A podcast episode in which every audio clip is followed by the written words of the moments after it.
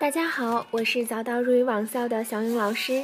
今天呢，我们一起来谈一谈《舌尖上的日本》味增汤。说到日本料理，我觉得大多数人第一印象呢，往往是寿司、生鱼片，或者是鳗鱼饭，甚至呢是漂亮的日本便当。不过呢，今天我们要说的，并非是以上种种高级的料理，而是一种既有悠久的历史传统，又十分普遍的日本料理——味增汤。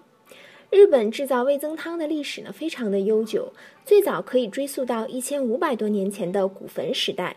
早在那个年代呢，日本人就已经从中国学来了造大酱汤的这样一个技术。比较大众的呢，有三种酱，一个是草酱、豆酱和血酱。今天我们谈到的味增呢，就是用豆酱演化而来的。因此，日本的味增被不断改进，到了这个镰仓时代，终于诞生了真正意义上的味增。